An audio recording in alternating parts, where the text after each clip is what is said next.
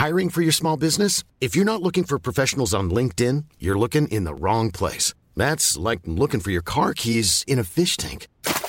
LinkedIn helps you hire professionals you can't find anywhere else, even those who aren't actively searching for a new job but might be open to the perfect role. In a given month, over 70% of LinkedIn users don't even visit other leading job sites. So start looking in the right place. With LinkedIn, you can hire professionals like a professional. Post your free job on linkedin.com slash people today. Ravi de vous retrouver. 19h, c'est l'heure face à l'info. Bonsoir à tous. Tout de suite, la Minute Info. Mathieu Devez. Buitoni contaminée, Nestlé va demander à rouvrir en partie son usine en novembre. Il s'agit de l'une des deux lignes de production de l'usine Buitoni de Caudry, c'est dans le nord, une usine d'où sont sorties les pizzas contaminées par la bactérie E. coli liée à la mort de deux enfants et à des dizaines d'intoxications. L'entreprise attend désormais un accord des autorités. La situation est désormais favorable en Gironde sur le front de l'incendie qui s'est déclaré lundi à Somos. Les pompiers ont réussi à fixer le feu. Au total, 3400 hectares sont partis en fumée. Les 1800 personnes évacuées vont donc pouvoir progressivement regagner leur domicile. Un millier de vols annulés demain après une grève des contrôleurs aériens. Il s'agit de vols au départ ou à l'arrivée du territoire français. De son côté, Air France a décidé d'annuler 55% de ses vols courts et moyens courriers et 10% de ses longs courriers. Des retards et des annulations de dernière minute ne sont pas à exclure.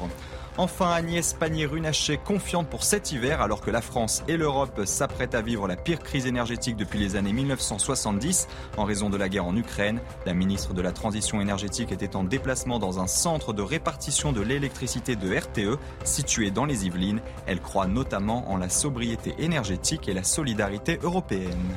Maxime Dessus. Retour sur le plateau de Face à l'info. Au sommaire ce soir, notre mémoire politique serait-elle à deux vitesses? Pourquoi, en fonction de certains critères, des personnalités qui s'appuient sur un régime totalitaire et meurtrier peuvent-elles être rejetées, mais parfois acclamées? Pourquoi, par exemple, le passé maoïste de Jean-Luc Godard est-il considéré comme un détail amusant de sa jeunesse? L'édito de Mathieu Bocoté. Alors qu'un petit village breton est frappé de désertification, de chômage et voit vieillir sa population, une famille fortunée a eu la bonne idée de financer le repeuplement de la bourgade avec des réfugiés. N'est-ce pas là le meilleur exemple d'intégration ou au contraire une vision utopique, voire dangereuse? L'édito de Guillaume Bigot. Près de 6 000 euros de prestations sociales en un mois et sans frauder. Voilà ce qui a touché une famille de 10 enfants dont les parents sont au RSA. Pourquoi cela choque-t-il? Comment expliquer ce montant élevé, bien supérieur à ce que gagnent de nombreux Français qui travaillent sans bénéficier de telles aides? Le décryptage de Charlotte Dornelas. Si le monde entier, depuis jeudi dernier, rend hommage avec ferveur à la reine Elisabeth, c'est bien pour son image de souveraine évidemment remarquable, mais aussi sans doute et sans aucun doute, parce que depuis 1947, elle fait rêver par son histoire d'amour avec le prince Philippe, un amour indéfectible qui surmonta toutes les douleurs. Marc Menon raconte. Il est une relaxe dont on parle peu, celle de Thaïs Descuffon, de génération identitaire, relaxée hier par la Cour d'appel de Toulouse. Ses propos sur les migrants avaient choqué en première instance. Pourquoi cette relaxe silencieuse n'arrive-t-elle pas à balayer la persécution médiatique et sociale qui l'a précédée? L'édito de Mathieu Bocoté. Une heure pour prendre un peu de hauteur avec euh, nos éditorialistes et nos journalistes. Et Guillaume Bigot, il arrive à la nage. ハハハハ。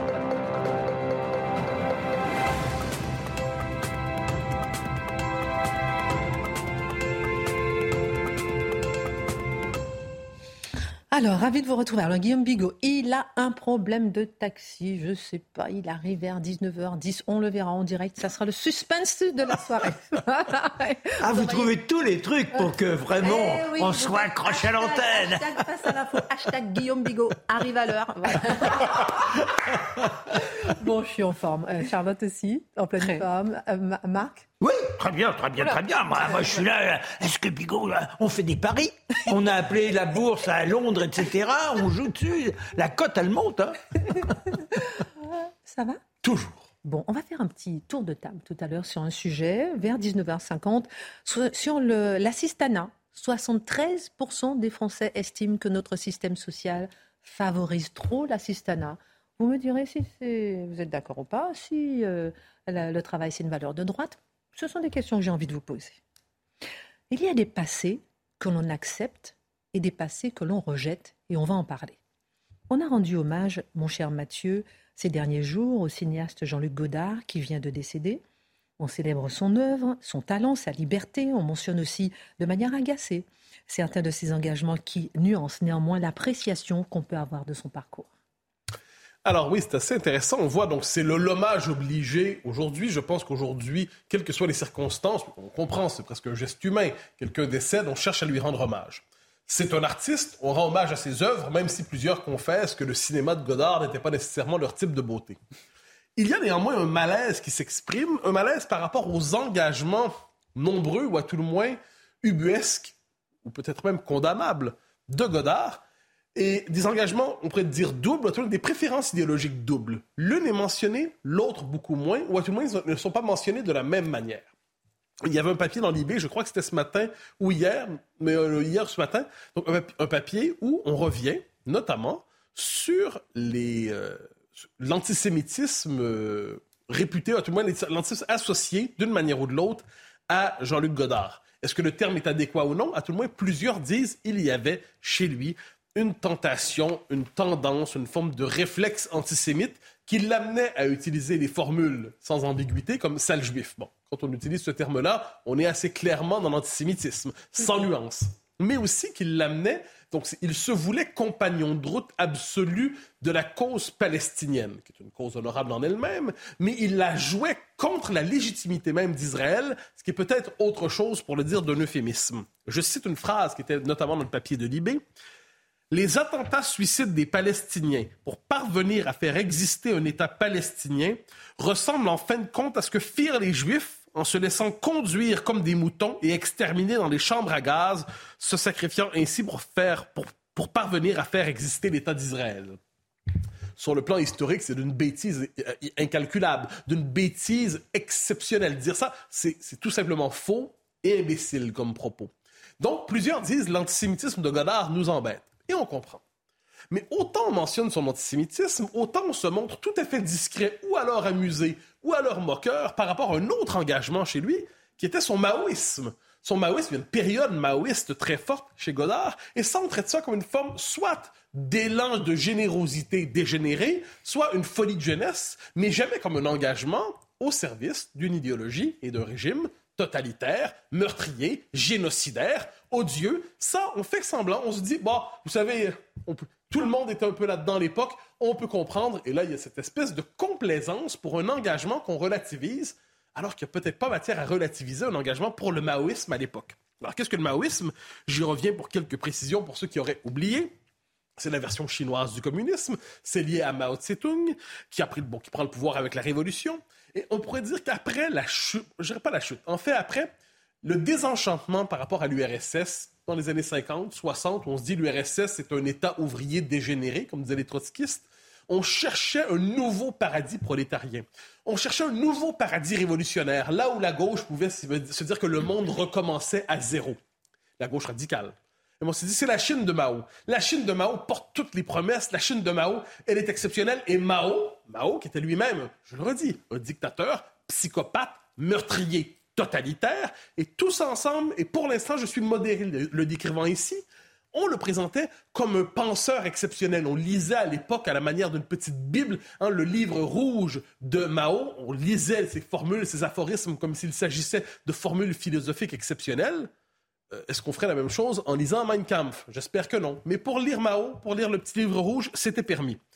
Le maoïsme, c'est aussi en Chine, notamment avec la révolution culturelle, c'est ce qui a permis de développer un système qui a perfectionné le totalitarisme comme jamais dans l'histoire. Donc, un système, tout ce qu'on voit, c'est-à-dire la dénonciation, la jeunesse qui se tombe contre la culture, la jeunesse délatrice, la jeunesse qui détruit les œuvres d'art, la jeunesse qui détruit la culture, la rééducation, on envoie les intellectuels, mais pas seulement ceux qui sont soupçonnés de douter d'une manière ou de l'autre du régime au champ pendant des années, rééducation totalitaire. Le maoïsme, c'est ça. Et pourtant, en Occident, à l'époque, on vénérait Mao chez les intellectuels de gauche. Je note qu'encore aujourd'hui, 2022, on tolère et même on célèbre certains intellectuels dans la presse de gauche, comme Alain Badiou, qui traitent le maoïsme et le communisme plus largement, mais le maoïsme avec une forme de tendresse, c'est-à-dire, euh, oui, bon, il y a eu quelques désastres, mais euh, dans la quête de ce qu'ils appellent l'hypothèse communiste, eh bien, c'était un désastre nécessaire dans la construction un jour de la société idéale. Comment peut-on traiter avec tant de complaisance quelqu'un qui, aujourd'hui, en 2022, se réclame encore de ce régime meurtrier? Il y a des points d'interrogation à semer un peu partout. Quoi qu'il en soit, Godard s'est lancé là-dedans. Et lorsqu'on parle de son passé maoïste aujourd'hui, on traite ça comme un détail dans son œuvre qui ne mérite, qui ne mérite pas qu'on s'y attarde. Comment peut-on expliquer une telle complaisance? Et, quand on pose cette question, c'est vraiment pour souligner qu'il y a, d'un autre côté, où il n'y a vraiment pas du tout de tolérance. Ah ben c'est le moins qu'on puisse dire. Hein. J'ai l'impression qu'il y a une forme de fait générationnel là-dedans. C'est-à-dire toute une partie des intellectuels, et quelques-uns des meilleurs intellectuels d'aujourd'hui, je prends la peine de le dire, ont été dans leur jeunesse maoïste. Ils ont été dans leur jeunesse maoïste et ils ne peuvent s'imaginer qu'ils ont vénéré un régime meurtrier ou alors ils se l'expliquent autrement et ils cherchent à excuser eux-mêmes leurs propres dérives. Excusez-moi, on fait une petite pause. Il, se passe quelque chose sur le plateau. Il est là. Euh, déjà, l'eau est interdite sur le plateau. C'est nouveau. Comment allez-vous? Écoutez, je vais très bien, beaucoup mieux maintenant que je vous ai retrouvé. Vous êtes arrivé en retard, c'est pas de votre faute. Vous êtes pardonné, respirez, soufflez. On parle de Mao, vous arrivez au bon moment. Pardon, cher Mathieu. Monsieur pardonné. L'eau est interdite sur le plateau. Alors je la termine. Alors, alors. Comment expliquer une telle complaisance? Je pense qu'un fait générationnel. Une partie des intellectuels qui aujourd'hui sont encore présents, euh, et certains les meilleurs, je le précise, ont eu cette hypnose pour Mao, pour le communisme totalitaire et destructeur. Alors on pourrait dire qu'ils ont vu dans le maoïsme autre chose que ce qu'il était vraiment. Et je suis prêt à entendre cet argument. Mhm. Mais alors, il faudrait dire de bien les intellectuels qui, dans les années 30, se sont tournés vers d'autres capitales, Rome, Berlin même quelquefois, qu'ils voyaient dans ces régimes monstrueux autre chose que ce qu'ils étaient vraiment. Est-ce qu'on est prêt à se dire que finalement, nous sommes prêts à accorder le bénéfice du doute à tous ceux qui ont été bluffés par le totalitarisme, qu'ils soient rouges, noirs ou bruns? Qu'on me l'explique, mais la symétrie me semble inquiétante. Ensuite, la symétrie apostrophe. Ensuite, je comprends lorsqu'on nous dit oui, mais le nazisme, c'est autre chose, et absolument. C'est le régime le plus destructeur, le plus inhumain à l'échelle de l'histoire qui a programmé la destruction des Juifs d'Europe. Alors, absolument, s'il faut hiérarchiser les totalitarismes, on met le nazisme au sommet. Absolument. Mais ça ne veut pas dire que les régimes communistes étaient des régimes plus humains pour autant. C'est une nuance dans l'horreur, pourrait-on dire. Quand on pense au goulag, quand on pense au laogai. Et surtout, surtout, je peux. 1917, à la rigueur, enthousiasme pour le paradis prolétarien qui naît quelque part à Moscou. Mais à partir de 1917 et dès le début des années 20 et dans les années 50 et les années 70, on sait qu'il s'agit de régimes totalitaires, hein, qu'il s'agisse de la Russie, qu'il s'agisse de la Chine, qu'il s'agisse ensuite du Cambodge, hein, le Cambodge qui en enthousiasmé plusieurs, le Cambodge qui était destructeur avec les Khmers rouges. Eh bien, tout ça, tout ça, on fait comme si finalement on ne savait pas. Une forme d'étonnement renouvelé. Ah oui, ça, ça s'est mal passé, étonnant. Et surtout, quand des personnes nous, nous, dévoilaient ce qui se passait, parce qu'il y a eu des, ce qu'on appelle aujourd'hui des lanceurs d'alerte, hein, des témoins, des gens qui disaient voilà ce qui se passe chez nous, c'est horrible ce qui se passe dans ces régimes, eh bien, on disait Ah, vous êtes des agents de la CIA, vous n'êtes pas des intellectuels respectables, vous n'êtes pas des écrivains respectables. Rappelons-nous le traitement réservé à Solzhenitsyn, qui, lorsqu'il a dénoncé le goulag, on l'a traité comme s'il s'agissait d'un factieux, d'un fasciste, d'une figure absolument infréquentable d'une manière ou de l'autre. Alors je reviens, parce que Godard est notre sujet. Voilà un homme qui a désiré s'illusionner, il a poussé l'illusion jusqu'au bout, et toute une société continue d'une manière ou de l'autre à participer à cette illusion en excusant un engagement complice pour un régime meurtrier. Toute petite question parmi la question.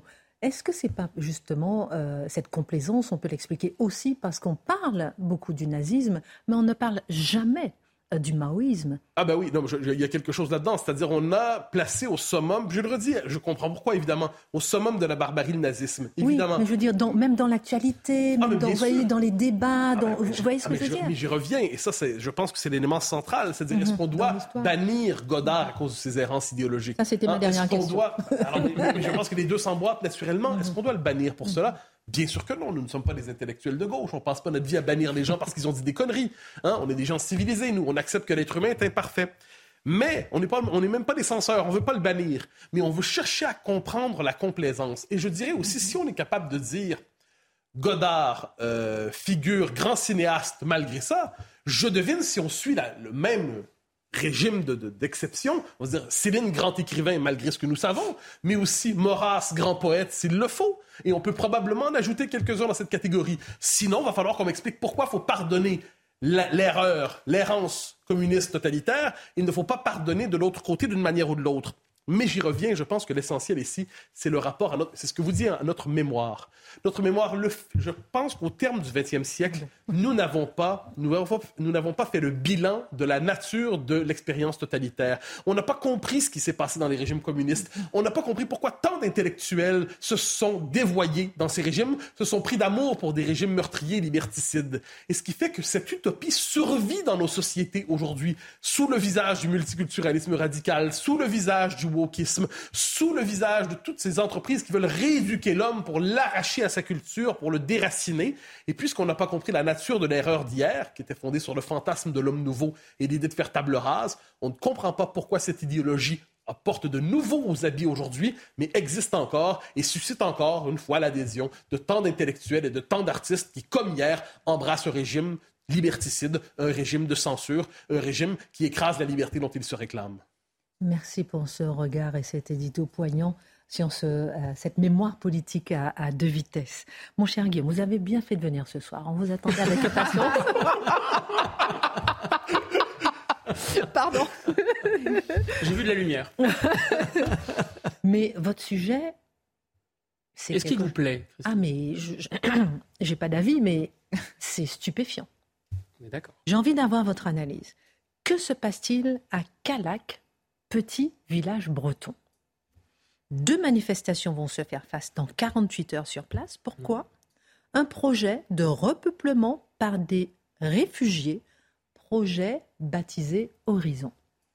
Commençons par planter le décor. Calac, c'est sur la côte d'Armor. Effectivement, c'est un petit village breton, c'est un petit village rural comme il en existe beaucoup en France, tout petit, 2200 habitants. Et puis, comme beaucoup de ces villages, désertifiés, avec des jeunes qui partent, avec un taux de chômage qui atteint 18%. Mais dans son malheur, la belle ville de Calac a rencontré en fait un projet, effectivement ce fameux projet Horizon, qui est porté par qui? Qui est porté par un fonds de dotation euh, qui, vient d'une fortune qui a été faite grâce à Bonpoint. Vous savez, cette marque euh, magnifique d'ailleurs, française, très belle, de vêtements de luxe pour les enfants. Et cette fortune, euh, en 2009, les créateurs de cette marque ont décidé de se consacrer à la philanthropie. Et c'est tout à leur honneur d'ailleurs. Et parmi leurs projets philanthropiques, il est un de ces projets qui consistait à montrer qu'il était possible de revitaliser, de redynamiser des villages en France en faisant venir des réfugiés. Voilà l'idée de départ. ils décrivent leur projet sur leur site internet. Le, fonds de dotation s'appelle Merci et le projet s'appelle Horizon. Ils décrivent le projet Horizon comme, je cite, un arche de Noé des temps modernes parce qu'ils veulent démontrer que les réfugiés peuvent être une chance pour la France. Et donc, ils ont lancé un appel d'offres pour que des villages en cette situation candidatent et reçoivent leur argent.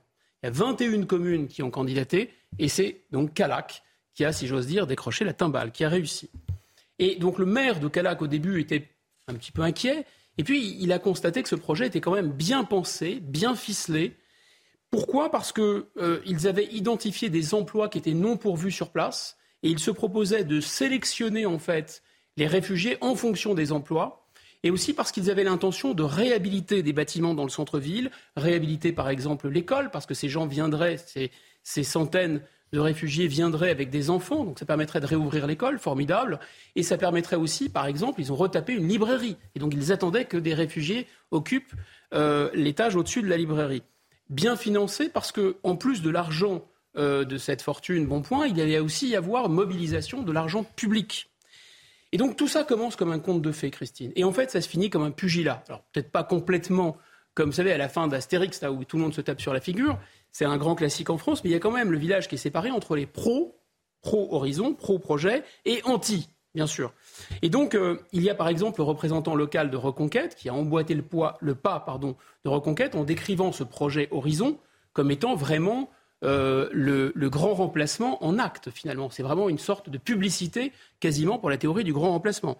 Et en face, il y a la mairie qui se défend bec et ongle et qui dit avoir reçu des menaces de mort et qu'il y a des propos antisémites, racistes extrêmement graves qui auraient été tenus. Et donc, effectivement, vous avez raison, ce samedi, il y aura donc deux manifestations, une manifestation des anti et une manifestation des pros. Alors, C'est peut-être là le meilleur exemple d'intégration, j'en sais rien, mais en tout cas, expliquez-moi pourquoi certains habitants sont en colère. Bon, d'abord, il faut commencer par dire que rien, mais vraiment rien, ne justifie ni les propos racistes, ni les propos antisémites, et encore moins euh, de menacer des élus. Ça, c'est bien clair. Une fois qu'on a dit ça, on peut effectivement essayer de comprendre euh, cette colère. D'abord, elle est due au fait, sans doute, que apparemment tout le monde, sauf les promoteurs de ce projet Horizon, euh, ont, remarqué en France que je dirais, le droit d'asile a été complètement dénaturé. il s'est tellement métamorphosé et transformé qu'il est très très loin de sa définition, on peut dire pure et parfaite, qui est celle de euh, la Constitution de 1946. La Constitution de 1946, qui est toujours attachée à notre Constitution de 1958, dit la chose suivante il faut protéger les combattants pour la liberté. Et les combattants pour la liberté, donc qui défendent les valeurs françaises, euh, c'est l'honneur de la France et de la République de leur donner asile et protection. Et aujourd'hui, depuis les années 80, cette définition s'est mise à, devenir tellement extensive, à tellement dériver que ça n'a plus aucun rapport. D'abord, on, reconnaît comme réfugiés des gens, on donne le droit d'asile à des gens qui viennent de pays qui ne sont pas en guerre, dans lesquels ils ne sont pas persécutés, et alors même qu'ils ne participent pas d'un combat pour la liberté. Par exemple, on donne aujourd'hui en France l'asile à des objecteurs de conscience turcs. On donne aujourd'hui l'asile à des prostituées nigérianes. On donne l'asile à des homosexuels de pays africains ou musulmans. Sans doute, ce sont des causes très intéressantes ou des gens qui peut-être ont besoin d'être protégés, mais c'est une définition très extensive. Et donc, le résultat, c'est une explosion des demandes d'asile et du statut de réfugié. Jusque dans les années 80, vous aviez 15 à 20 000 personnes qui avaient ce statut et qui débarquaient en France pour demander ce statut. En 2019, il y a 170 000 demandes d'asile qui ont été déposées. Donc c'est un phénomène explosif. Voilà pourquoi les gens ne sont pas très enthousiastes à l'idée d'accueillir encore plus de réfugiés. Mais surtout parce que tout le monde sait que c'est devenu une pompe aspirante pour une immigration économique, vu que 7 personnes qui déposent une demande d'asile sur 10 en France se voient déboutées, et que la plupart de ceux qui sont déboutés restent sur le territoire. Mais ensuite, on peut aussi se dire que cette peur éprouvée pour des gens qui auraient un statut de réfugié et qui viendraient par centaines dans un petit village en France, la peur que les habitants pourraient éprouver n'est pas complètement irrationnelle. Alors d'abord, on, en parle souvent sur ce plateau. Effectivement, il y a des réfugiés qui euh, commettent des faits divers sordides. Évidemment, pas tous, bien sûr, mais ça arrive. Pas tous. Le ministre, pas tous, c'est très important, c'est le mot-clé. Mais le ministre Darmanin lui-même l'an dernier a dit qu'il fallait retirer le statut de réfugié à des gens qui étaient radicalisés, donc des islamistes, ou à des gens qui étaient des délinquants. C'est donc que le statut de réfugié ne garantit en rien le fait d'être innocent. Donc cette, peur que ressentent les, habitants sur place n'est pas du tout irrationnelle. Enfin, je pense que ce projet, évidemment, pour les habitants, et ça, explique sans doute leur réaction hostile, est contestable sur deux points. Il est bien clair que la famille qui a créé ce fonds de dotation fait ce qu'elle veut de son argent, de l'argent privé, et s'ils ont envie de servir la cause des réfugiés, grand bien leur face.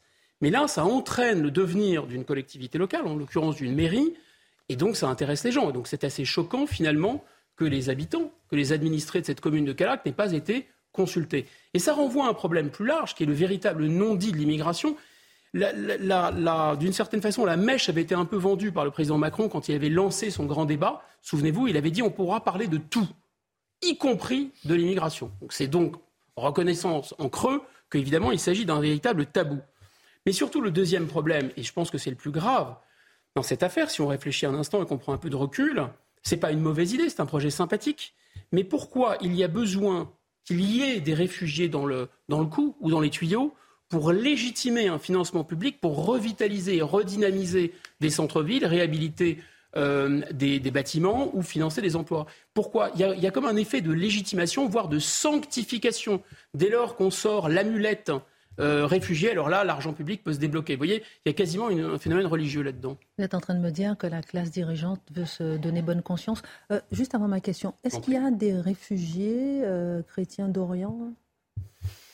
On, ne connaît pas en fait l'identité de ces réfugiés. Il est, probable. C'était une petite question en passant. C'est souhaitable d'ailleurs, parce que pour le coup, ils sont vraiment persécutés.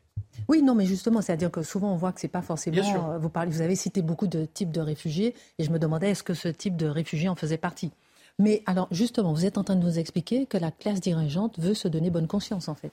Bah, il me semble que ce projet est assez typique, effectivement, d'une idée qui est pensée tout bas, mais qui n'est de moins en moins exprimée tout haut par euh, une partie de la classe dirigeante, effectivement. C'est-à-dire que l'immigration, un, elle est inéluctable, et deux, elle va être bénéfique, finalement, pour la France. Monsieur Delevoye, euh, celui qui était chargé de, penser la réforme des retraites, ne disait pas autre chose. Si on accueille des gens qui ont un taux de fécondité élevé et qui ont une démographie dynamique, ce sera bien pour les retraites.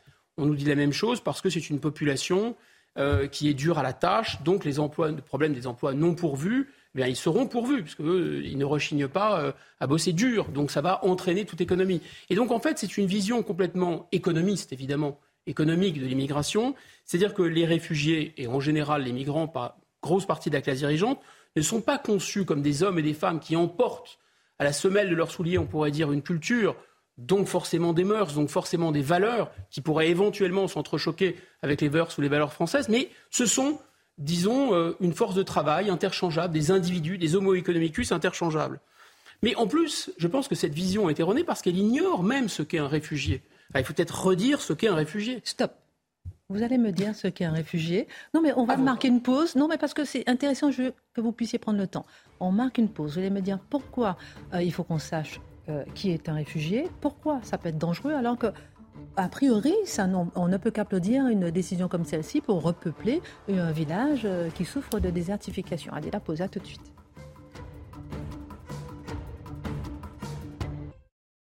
Avant de revenir sur le projet de repeuplement de la ville, du petit village de Calac avec euh, Guillaume Bigot, la Minute Info Mathieu Devez. 15 000 postes d'ambulanciers sont à pourvoir selon les employeurs. C'est deux fois plus que l'an dernier. Les principales fédérations du secteur demandent au gouvernement d'agir sur la formation et les salaires pour sortir de l'impasse. Elles souhaitent notamment faire tomber la barrière du permis de conduire probatoire pour aller chercher des jeunes dès l'âge de 18 ans au lieu de 21 ans actuellement. Le typhon Mouifa frappe la Chine où plus d'un million de personnes ont été évacuées de manière préventive. Des vents violents et de fortes pluies s'abattent sur la côte est du pays. Tous les vols commerciaux ont été annulés dans les deux principaux aéroports de Shanghai. Et pour le moment, aucun mort, blessé ou dégâts importants, notamment grâce aux nombreuses mesures de prévention mises en place. En tennis, Roger Federer prendra sa retraite à l'issue de la Lever Cup le 25 septembre. Annonce faite par le Suisse de 41 ans sur ses réseaux sociaux. L'homme aux 20 titres du Grand Chelem n'est pas réapparu sur un cours depuis un quart de finale perdu à Wimbledon, c'était l'année dernière. Il avait depuis subi une troisième opération au genou droit. Guillaume Bigot, on voyait avec vous ce village, petite bourgade de 2000 habitants à Calac euh, en Bretagne où il y a un projet de repeuplement pour lutter contre la désertification, et ça s'entend bien. Il n'empêche que ce sont des réfugiés qu'on veut chercher et amener sur place. Alors vous, vous allez donner la définition de réfugié. On sait ce que c'est, non? Mais dites-nous quand même. Oui, enfin, sauf que j'ai essayé d'expliquer tout à l'heure que ça avait dérivé depuis euh, la définition euh, canonique de, la Constitution de 1946, c'est-à-dire ah. quelqu'un qui, qui, qui combat pour la liberté, c'est-à-dire qui combat pour les valeurs françaises dans son pays. Et, et, en fait, qu'est-ce que c'est qu'un réfugié Fondamentalement, c'est quelqu'un qui n'a qu'une idée en tête, c'est de pouvoir revenir dans son pays puisque euh, c'est quelqu'un qui a pris fait et cause pour des valeurs dans son pays, dans un combat. En fait, le réfugié idéal type, le réfugié typique, c'est par exemple Charles de Gaulle à Londres. Euh, l'autre réfugié typique, c'est le Dalai Lama en Inde, qui rêve que d'une chose, c'est retourner euh, au Tibet. C'est ça un réfugié. Là, il y a une étude qui montre qu'en Suède, il y a 80% des gens qui bénéficient du statut de réfugié en Suède qui rentrent en vacances chez eux l'été. Donc, ce n'est pas vraiment des réfugiés au sens de la définition du réfugié qui se bat pour la liberté, qui ne peut pas rentrer dans son pays. Mais partons du principe, parce que malheureusement ça arrive, et c'est tout à fait, de temps en temps c'est vrai, que ces réfugiés ne peuvent pas du tout rentrer chez eux. Parce que certains ne peuvent effectivement pas du tout euh, rentrer chez eux et qu'ils sont obligés finalement euh, de faire souche euh, dans le pays où ils arrivent, par exemple chez nous, au hasard. Là encore, on peut considérer que cette vision calaquienne, si j'ose dire, de la classe dirigeante de l'immigration est, est, assez bizarre parce que si on doit faire souche, ça veut dire que ces enfants vont s'installer ici et en fait, on oublie toujours que ce sont les enfants qui assimilent. Donc on ne peut pas régler des problèmes de déficit démographique, par exemple, en faisant venir des populations ici. Il faut bien qu'il y ait des petits Bretons pour transformer les enfants des réfugiés euh, euh, en, nationaux. Donc pour comprendre cette approche, je pense qu'il faut plutôt se tourner du côté du sociologue Bourdieu avec son concept de distinction. Bourdieu explique quoi? Il dit pourquoi les bourgeois finalement vont à l'opéra? Ils n'aiment pas tous l'art lyrique. Ils vont à l'opéra pour être totalement différent du populo qui, lui, n'y va pas. C'est un élément de distinction. Et moi, je pose la question, est-ce que cette xénophilie, est-ce que cette préférence pour l'étranger, est-ce que cet intérêt soudain, brutal pour les réfugiés et tous les étrangers, c'est pas finalement un moyen de distinction? Pourquoi? Parce qu'on est dans un pays dans lequel D'abord, euh, des partis anti-immigration sont les premiers partis de France et font des scores énormes. Et on est dans un pays dans lequel, sondage après sondage, on voit qu'une très large majorité de l'opinion est contre l'immigration pour une définition plus restrictive euh, du statut de réfugié. Donc c'est quand même un moyen de, distinction, je pense. Et en fait, pour euh, terminer, je, je me suis rappelé d'une lettre que Flaubert avait écrite à Georges Sand, dans laquelle il dit être passé à côté d'un camp de bohémiens, de gitans, et s'être pâmé devant. Et il dit j'ai donné de l'argent à ces gitans et vraiment j'ai été insulté par la population et j'en tire une certaine fierté parce que moi j'aime le lointain. Et donc on voit bien qu'il y a vraiment une sorte de un peu de perversité morale en disant mais comment peut-on s'intéresser au lointain alors qu'on ne s'intéresse pas à ceux qui sont à côté de chez vous, aux prochains Finalement, c'est ça la valeur chrétienne, c'est s'intéresser au prochain, pas au lointain. Ou les deux Si possible, les deux. Merci en tout cas. Merci à vous. Sur les réseaux sociaux, une feuille de prestation sociale versée par la CAF du Barin au mois d'août 2022 a provoqué de très nombreuses réactions en raison de son montant, 5 789 euros. Alors on va regarder quand même cette feuille. En détail. On voit ici, voilà, la liste des, des prestations sociales reçues par cette famille au mois d'août avec 10 enfants. Euh, et, je vais m'adresser à, vous. Je laisse donc regarder en détail hein, pendant que je vous pose la question. Charlotte, comment expliquer cette somme énorme, bien supérieure à ce que gagnent nombre de Français qui travaillent sans bénéficier de telles aides? Alors, on voit qu'en effet, il y a une addition là d'aides différentes. Et il faut noter quand même que comme cette fiche a été euh, et celle du mois d'août, il y a en plus l'allocation de rentrée. Hein, on le voit, c'est 1924 euros. Euh, pour, alors il y a 10 enfants de 0 à 19 ans, donc tous ne vont probablement pas à l'école, mais il y a une allocation de rentrée qui est multipliée évidemment par le nombre d'enfants, donc c'est un montant sur le montant total qui n'a lieu que au mois d'août et pas euh, le reste de l'année. En clair, ce qu'on voit là est parfaitement conforme, et vous le disiez d'ailleurs euh, dans, votre sommaire, il n'y a absolument aucune fraude ni euh, enfin, aucun problème, on va dire, par rapport à la légalité de la chose. C'est conforme au principe de solidarité, à l'addition des aides que cette famille peut toucher depuis 1945, à notre système de solidarité. En clair, pour le faire très simplement, tout le monde cotise en fonction de ses revenus et en échange, tout le monde bénéficie de la même chose. C'est d'ailleurs ce qu'avait rompu euh, François Hollande, souvenez-vous, quand il avait dit les allocations familiales désormais seront elles-mêmes soumises aux revenus, ce qui est le cas aujourd'hui. Euh, parce que bah, voilà, les gens les plus riches cotisent beaucoup plus et en plus ils touchent euh, moins en fonction de leurs enfants. Donc c'était, mais c'était la première fois que ce système était était revu, on va dire.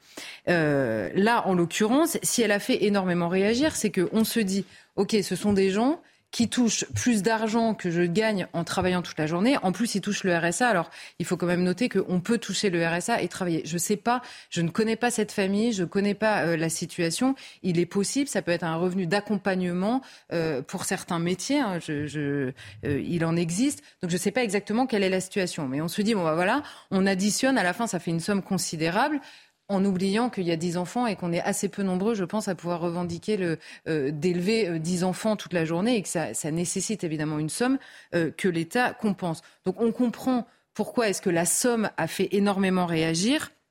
La question, je pense, c'est moins cette fiche euh, euh, d'allocation pour cette famille-là que la manière dont, dont, cet argent est distribué en France. Le système est assez équilibré et assez juste en réalité, hein, celui donc de 1945. Il est assez juste dans la conception qu'on se fait justement d'une communauté nationale et de la solidarité qui peut s'y exercer la question qui se pose, et je pense que derrière cette polémique, il y a une exaspération par rapport à la manière dont cet argent est distribué, parfois mal distribué, et la manière dont on ferme les yeux sur cette mauvaise distribution, beaucoup plus que sur l'affiche de cette famille, en l'occurrence, qui s'explique assez facilement. Et derrière tout ça, effectivement, il y a même la question de la valeur travail, de, beaucoup de questions de l'assistanat. Et on, fera un petit débat, on fera un petit tour de table dans. En, disant, on en reparlera tout à l'heure, mais la question de l'assistanat, à mon avis, se porte beaucoup plus sur les questions des aides sociales, sur la question du travail. Là, c'est vraiment des allocations familiales. C'est une logique assez différente, en fait, qui, est d'ailleurs désindexée, on va dire, de la question du travail. Mhm. Après la chronique de Marc, on va faire un tour de table sur ce sujet. Mais alors, beaucoup de gens, justement, Charlotte, estiment que ce n'est pas aux contribuables français d'assumer le choix de parents qui ont eu 10 enfants. est-ce que c'est légitime? Est-ce que c'est gênant? C'est, en effet la petite musique qu'on a entendue après cette histoire-là. À partir d'un certain nombre d'enfants, il faut qu'on arrête euh, de distribuer de l'argent. Alors le problème, c'est que là, il faut revenir à la base philosophiquement de ce qu'est une allocation familiale. C'est quoi à la base? C'est un investissement que le pays fait sur son avenir. C'est-à-dire que les enfants seront, un, la société de demain, donc les parents étant les premiers éducateurs, l'État se dit, on va leur donner de l'argent pour accompagner cette éducation, pour la parfaire, pour avoir de bons citoyens demain. Des gens polis, bien élevés, euh, qui seront aidés dans leurs devoirs. Bon, tout ça est dans un monde idéal, évidemment.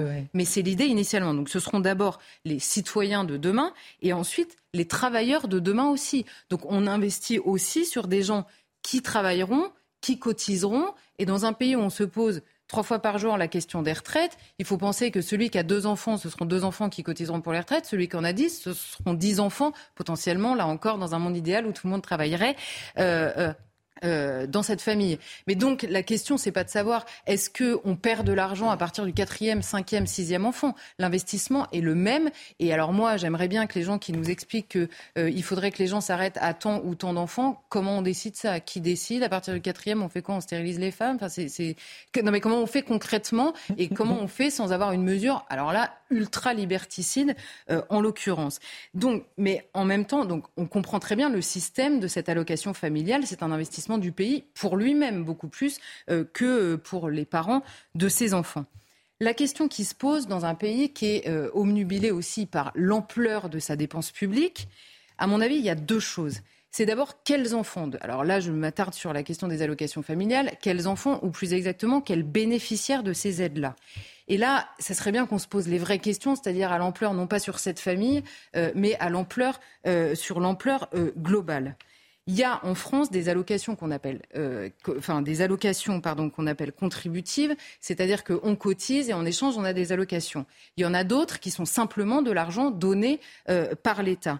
Est-ce qu'il est possible de se poser la question de la légitimité d'une égalité de traitement parfaite entre des nationaux et des étrangers sur l'aide apportée gratuitement, c'est-à-dire sans contrepartie, par l'État notamment euh, sur ces questions-là. Évidemment, c'est cette question-là qui est sous-jacente que personne personne veut mettre les pieds dans le plat.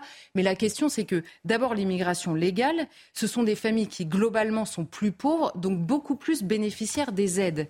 Donc évidemment, il y a cette rengaine qui se dit, mais finalement, l'argent profite toujours aux mêmes, c'est-à-dire aux gens les plus récemment arrivés, tandis qu'il y a beaucoup de classes moyennes qui n'en peuvent plus de payer sans avoir de retour. Donc ça, c'est la première question. Et ensuite, la question entre Français et étrangers que personne ne veut voir. Alors là, c'est le magistrat Charles Pratt, vous savez que s'est beaucoup penché sur ces questions, qui révèle dans son livre que 42% des allocataires dans une famille, par exemple de 12, il y a un allocataire, c'est le père ou la mère, et 12 bénéficiaires. Donc sur, euh, il y a 42% des allocataires en France qui sont nés à l'étranger. Alors évidemment, il y a des expatriés, évidemment, il y a des gens qui ont été nationalisés depuis, mais il y a évidemment une part d'étrangers. La question euh, de, l'attribution des aides doit se poser, étant donné notre niveau de dépenses publiques. D'ailleurs, je note que c'est une question qui a été au cœur de toutes les élections en Suède, en Italie, dont on parle. C'est une question qui agite beaucoup de monde.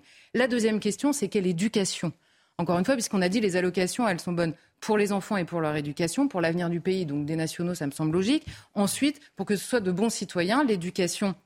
Et là, vous savez, on en parle souvent. C'est la question est-ce qu'il faut conditionner ces aides à euh, quand l'enfant est condamné pour des actes de délinquance, notamment graves? Et alors, j'ai découvert, grâce d'ailleurs en l'occurrence à Charles Prats, que c'est inscrit dans le cadre juridique, figurez-vous. Entre 16 et 18 ans, un, adolescent donc, qui est condamné pour trafic, il est possible de euh, mesurer par rapport au trafic que l'on décèle, si ça fait plus d'un tiers du SMIC, les allocations sont normalement supprimées. Alors, personne ne le fait et personne ne l'observe. Donc c'était déjà pensé parce que précisément cet argent que donne l'État, il est quand même en mesure, puisqu'il le donne pour que les parents éduquent correctement leurs enfants, il est euh, possible de demander des comptes, on va dire, à ces parents-là. Donc ça, ce sont des pistes de réflexion qui me semblent plus intéressantes que de, que, que de s'acharner encore une fois sur cette fiche-là. Moralité, un mot, une dernière question en 10 secondes. On parle aussi régulièrement de la fraude sociale, justement. Faudrait-il s'en préoccuper? Bah, évidemment, euh, c'est la question. Là encore, le chiffre, hein. alors là, c'est un rapport de la Cour des comptes de 2020. Il y a 67,1 millions d'habitants, c'est le chiffre à l'époque. nous avons 75 millions d'assurés sociaux en France. Donc, je, veux dire, je n'ai pas fait ma sup, mais a priori, il y a un problème quand même. Et au moment où on se pose la question de verser automatiquement à la source, vous savez, comme on paye les impôts à la source, de verser automatiquement les aides, ce serait bien que euh, pour les Français, on assure d'abord que le fichier est non seulement sécurisé, mais vérifié aussi initialement parce qu'on a vu après, alors là c'est un pur scandale, des aides continuent à être versées à des gens qui sont partis faire le djihad. Hein, euh, trois ans après, ils continuent à toucher les aides. La fameuse question de la polygamie. voilà, donc il y a des vraies fraudes euh, qui sont euh, importantes pour le coup, à stopper. Passionnant. Il faudrait qu'on revienne hein, sur ces fraudes, justement, peut-être prendre le temps un peu de cibler. Dans un instant, on va faire un débat entre rapide sur euh, l'assistanat, la valeur travail, que vous voulez déconnecter, mais chacun a son avis. Ouh, l'avis de Marc Menon, on a envie de l'entendre aussi sur le sujet. Une famille de 10 enfants, on a envie de... Oui, non, non, non, vous n'êtes pas seul. Marc Menon, la page histoire, avant de mhm. revenir dans le débat, il s'aimait tellement, la reine Elisabeth et euh, son mari, depuis 1947. Un amour exceptionnel. Alors c'est même avant. Il faut savoir que le petit prince, enfin celui qui deviendra le prince Philippe, mais qui est prince d'origine, il est prince de Grèce et prince du Danemark. Malheureusement, bon, les aléas de l'existence font qu'il est souvent seul avec sa petite mallette allant d'un oncle à une tante. On le verra même avec ses parents vivre à Saint-Cloud en France. Il a cette imprégnation de notre culture. Et puis, bon, bah après, euh, on l'accueille, euh, puis bah, il va comme ça. Et c'est comme ça qu'il rencontrera la première fois Elisabeth et Margaret dans les réunions de famille avec le roi George VI et puis euh, la reine. Bon, ils jouent comme ça, mais sans plus faire attention. Et il y a cette fameuse histoire que je vous ai contée, je crois, ici, en 1939. Le roi a décidé de retourner là où il a été formé comme officier de marine, et c'est en ce lieu que Philippe est en train de finir son éducation de jeunes garçons pimpants sous l'uniforme, brillant de par ses qualités intellectuelles et surtout qualités physiques. Il y a une épidémie de rayons. La petite Margaret, elle n'a que 9 ans et sa sœur, 13 ans. Alors le roi, il dit, écoutez, prenons des précautions, on va éviter qu'il rencontre tous les membres de cette école si on pouvait nous déléguer l'un de ces jeunes garçons. Et c'est comme ça que l'on choisit Philippe parce qu'il est en pleine santé, il n'est pas touché par les oreillons, et hop, il saute derrière le filet de tennis, il va vers ses petites cousines, il leur dit tenez, paf, il leur donne un biscuit au gingembre, on a l'anecdote, oui, bah, biscuit au gingembre, petite limonade, on saute, on s'amuse comme des fous, et le soir, on doit se séparer. Si on lit le compte-rendu de celle qui est son intendante, qui a écrit ses mémoires, de la journée, la petite Elisabeth, 13 ans, elle joue, elle va, elle vient, mais elle est les yeux écarquillés, ne prononce pas un mot. Dans sa tête déjà, il n'y a que Philippe, Philippe. Et quand euh, le yak Britannia se détache de la berge, on voit le garçon qui rame, qui rame dans sa barquette et qui, comme si, dans le sillon, il voulait rejoindre le Britannia. La petite, elle a pris les jumelles tout timidement, elle le regarde. Et là, on rappelle à l'ordre, vous savez, un gueuloir, vous avez l'officier de pont qui dit évacuez, évacuez, et le jeune Philippe est obligé d'arrêter de ramer et regagne la terre. La guerre éclate. Et là, ce sont les meurtrissures. Lui, il est jeune officier, il est d'abord euh, muté en Grèce où il se distinguera. C'est vraiment un jeune qui montre non seulement qu'il a le tempérament, mais également ce sens et de la stratégie et du courage. Il évitera à quelques camarades de mourir un moment où le bateau est en naufrage. Et euh, la petite Elisabeth, avec sa sœur Margaret, elle découvre ce qu'est une vie de rudesse, une vie où on a simplement une petite lumière et le soir on se retrouve tous ensemble autour de la table. Mais c'est bien parce que le roi Georges VI, qui adore sa fille, sa maman, la maman aussi, la reine, il les couve toutes les deux, ils ont fait en sorte qu'elles adorent les gens qui les servent. Alors on voit la, jeune Elisabeth qui fait la vaisselle et puis qui apprend aussi le français. Ah, la langue française. Et le soir, de temps en temps, on monte des spectacles. Là, il nous faut cheminer. Il y a les alertes aussi, les alarmes. Mais vous savez, dans la terreur, de temps en temps, il est bon que le rire vous fasse oublier la quotidienneté. Alors, euh, il y a ces instants où l'innocence l'emporte. Et c'est dans ces moments-là qu'on la voit toute guillerette avec sa sœur. Par exemple, elle joue Cendrillon. En Noël 1943, il y a qui là? Un jeune garçon avec un bel uniforme, elle le reconnaît, vous imaginez. Depuis maintenant trois ans, elle ne pense qu'à lui, mais elle n'a pas le contact et elle joue Cendrillon devant celui qui est son prince charmant. Alors là, elle lui demande si elle peut devenir sa marraine, car les jeunes filles de bonne famille ont des soldats comme euh, marraine. Et alors, elle lui écrira les colis aussi. Et à la fin de la guerre, elle les célébrer. N'oubliez pas, elle devient infirmière, elle apprend à conduire les camions et elle est célébrée par le peuple anglais sur le balcon de Buckingham avec Churchill et ses parents. Et lui, il revient un an plus tard, en, 1900, en 1946, donc ça fait même deux ans plus tard. Et là, de nouveau, c'est la pamoison. On ne se quitte plus. Il a une petite MG, il a acheté une MG, vous savez, c'est des voitures de sport, cabriolet, formidable, toute rouge. Il monte avec elle. Là, on rappelle quand même que la jeune fille, elle ne peut pas se promener comme ça.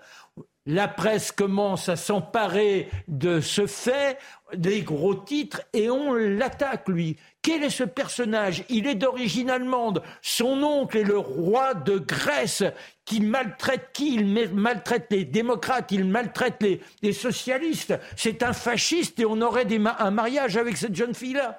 Ils ne se quitteront plus. Elle exige les fiançailles. Elle le fait amiral pour la marine, elle le fait maréchal pour la matière et l'aviation.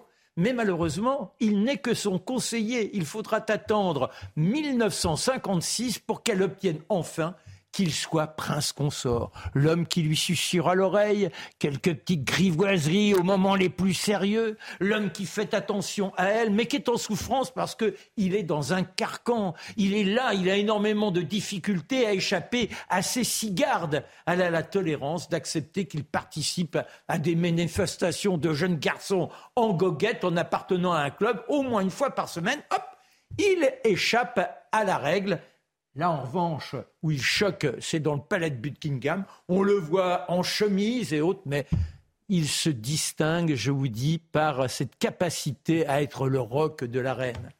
Il y a un an et demi, malheureusement, nous sommes à la fin de l'existence. Ils ont vieilli, inséparables. Oui, il y a eu quelques incarcades, mais la maladie qui l'a fauché. Il ne peut plus apparaître, il est à la retraite. Et elle, elle se soustrait à nombre de ses obligations. Elle veut être à côté de son prince, de celui qui ne l'a jamais quitté. Et ils se font un serment alors qu'on sent que la dernière heure se précise. Il lui dit Jure-moi de vivre, de vivre pleinement, comme si j'étais encore à tes côtés. Il faut que tu profites de la vie jusqu'au bout ils se font le serment, et c'est ainsi que l'on revit la reine, toute pimpante, ou du moins donnant l'illusion, lors de son jubilé, et elle a tenu jusqu'à la semaine dernière, en dignité, en pensant à son prince, comme s'il était encore là. Très, très, très émouvant. Ah, l'amour, ah, l'amour. Ah là là. Tout le monde n'a pas cette chance. Au-delà de la vie, eh oui. Merci beaucoup, euh, mon cher Marc. Un sondage CSA pour CNews révèle que 73% des Français estiment que le système social actuel favorise la cistana. La réponse est plus tempérée selon les classes d'âge et situations euh, des sondés, mais la tendance, elle, se dessine clairement. La gauche est partagée, la droite quasiment unanime. À gauche, 50% euh, des Français sont d'accord avec l'affirmation présentée, quand l'autre moitié n'est n'estime pas que le modèle social actuel favorise l'assistanat. Question, Mathieu, est-ce que notre système social favorise l'assistanat, selon vous? De manière tout à fait factuelle, oui. euh, c'est une, il y a une lourdeur bureaucratique aussi. Et quoi qu'on en dise, la question de l'assistanat est liée aujourd'hui à la question des changements de population que nous connaissons, le fait que l'assistance publique, la solidarité sociale s'exprime de manière assez asymétrique. Alors je résumerai avec une formule de Milton Friedman tout simplement. Vous pouvez avoir l'État-providence, vous pouvez avoir l'immigration massive, mais vous ne pouvez pas avoir les deux en même temps. Si vous avez les deux en même temps, les deux logiques se, se dérèglent et c'est probablement ce qui se passe en France aujourd'hui. Travailler ou bénéficier des aides? Moi, je pense que la question telle qu'elle est posée, elle incite à la réponse oui. Et de toute façon, c'est un constat, c'est tout à fait le cas. Mais il faut peut-être distinguer ce qui relève de l'assistanat, c'est-à-dire ce qui a été rajouté dans les années 80-90, le RSA, l'AME, la CMU, on retrouve là d'ailleurs l'immigration, mais pas que, et le système social tel que le Conseil national de la résistance avait pensé. ça reste la bête noire du MEDEF et du patronat qui veut le faire sauter. Mais si vous aviez posé la question est-ce que les Français restent attachés au système social français la réponse aurait été également oui. Enfin, pour terminer, il ne faut pas confondre les causes et les conséquences. Me semble-t-il, c'est le, système, enfin, je dirais, l'augmentation euh, des dépenses sociales n'est pas la cause du chômage, c'est la conséquence. C'est parce qu'on a désindustrialisé, parce qu'il n'y a plus d'emploi, qu'on a inventé cette sédation qui s'appelle la, redistribution sociale. Et donc c'est une conséquence, n'est pas une cause.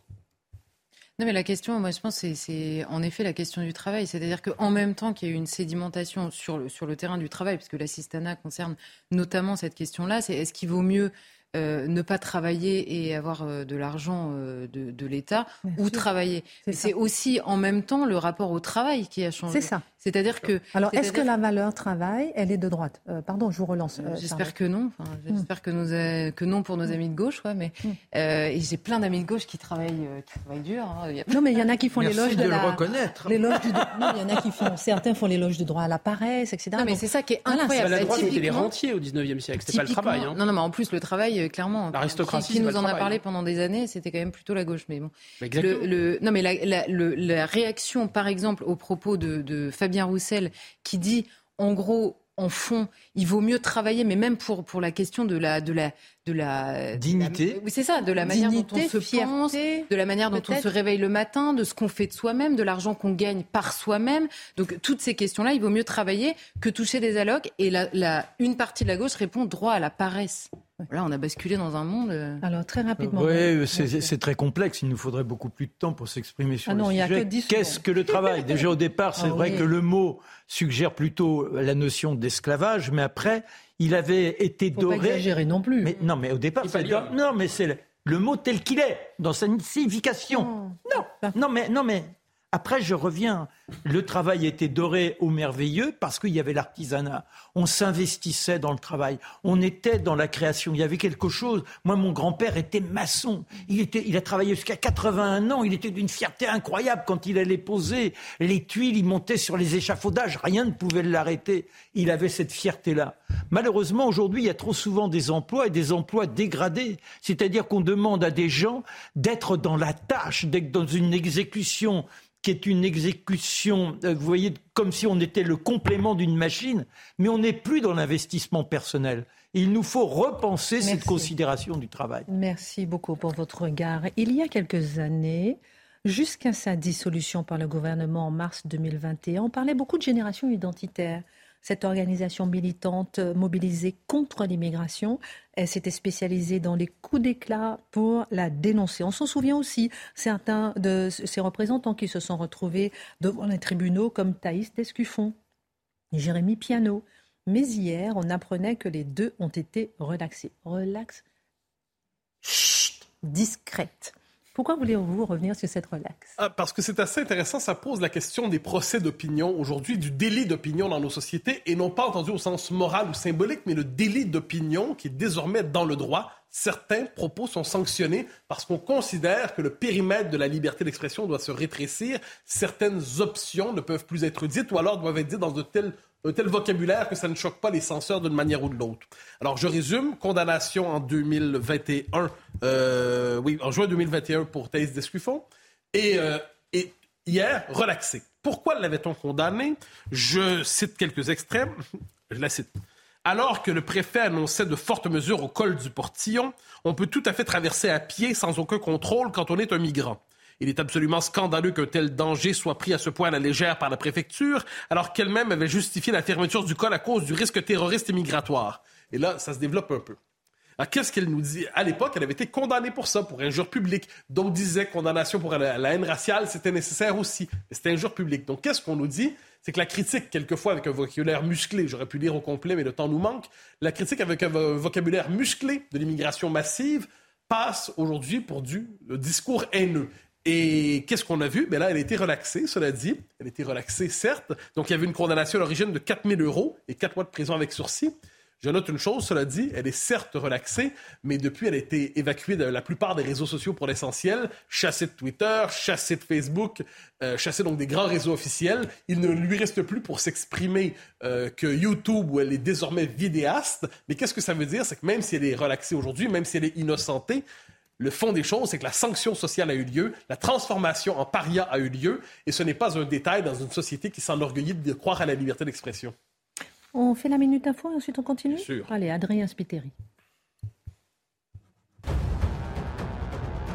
Nestlé veut rouvrir rapidement l'usine de Caudry. C'est dans cette usine que sont fabriquées les pizzas Buitoni contaminées par la bactérie E. coli, liée à la mort de deux enfants et à des dizaines d'intoxications. Selon un porte-parole de Nestlé France, la production pourrait redémarrer en novembre 2022 sous réserve de l'accord des autorités.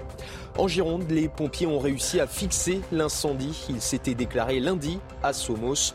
3400 hectares ont brûlé. La majorité des habitants évacués vont donc pouvoir retrouver leur domicile. Au total, 3 Dash, 2 hélicoptères bombardiers d'eau et plus de 1000 pompiers ont été mobilisés. Et puis un millier de vols annulés dans les aéroports français ce vendredi. C'est la Direction générale de l'aviation civile qui l'annonce. En cause un préavis de grève des aiguilleurs du ciel qui risque aussi de provoquer des retards. Cette grève va contraindre notamment Ryanair, premier transporteur européen, à annuler 420 vols et impacter 80 000 passagers. Relax discrète de génération identitaire, que retenir de cette séquence? Quelle leçon tirer? La première, c'est que les propos de Thaïs Descuffon, de Jérémy Piano, on peut les contester absolument, mais qu'on les conteste politiquement. Dans une société libérale et démocratique, on, on répond à des arguments politiques par d'autres arguments politiques. Mais qu'est-ce qui existe aujourd'hui? Un système qui fait en sorte que les propos qui heurtent davantage la sensibilité de quelques-uns sont traités par les tribunaux. Par les tribunaux et portés par des associations militantes comme SOS Racisme, qui était l'organisation dans ce cas-là, qui joue le rôle de patrouilleurs de la vie publique qui veulent coller aux uns et aux autres des contraventions idéologiques, qui veulent bannir de la vie publique ceux qui contredisent leurs propos. Donc c'est assez fascinant. Plutôt que de répondre politiquement, il y a un dispositif juridique qui est mis en place aujourd'hui pour censurer certaines opinions. Il ne s'agit pas d'être d'accord ou non, c'est que c'est la réponse est juridique par la censure. Ça, pour moi, c'est fondamental. L'autre élément, c'est qu'on dit souvent, vous savez, on parle du politiquement correct. Le politiquement correct a évolué. Maintenant, il mord dans le droit. Ce n'est plus simplement la sanction morale ou médiatique. Il y a aujourd'hui des lois de censure. Et ce qu'on voit, ce qui est intéressant avec le cas de Thaïs Descuffon, c'est qu'elle a été condamnée et la plupart des gens se disent, bon, effectivement, euh, le prix à payer est trop élevé pour dire tel ou tel propos. Donc, ça crée des inhibitions dans la population, des inhibitions de plus en plus nombreuses. Elle a contesté et en appel, elle est relaxée. Qu'est-ce que ça veut dire? C'est-à-dire que le droit existe encore. Le droit est un recours, mais pour se rendre au droit, il faut traverser l'épreuve de la condamnation. Il faut traverser l'épreuve de la sanction sociale. Il faut traverser l'épreuve de la diabolisation. Il faut être transformé dans l'esprit public en délinquant idéologique multirécidiviste. Il faut se faire coller à répétition des étiquettes disqualifiantes et dégradantes. Et au terme de tout cela, on peut espérer une relaxe, mais très peu en parleront de ce point de vue, c'est une. Euh, moi, je, je suis un défenseur féroce de la liberté d'expression, qu'on réponde aux arguments de madame, qu'on réponde aux arguments de monsieur, mais qu'on se délivre de ce système de persécution qui cherche aujourd'hui, dans les faits, à resserrer sans cesse la possibilité de la délibération démocratique. Merci, mon cher Mathieu. Merci à tous. Tout de suite, Pascal Pro.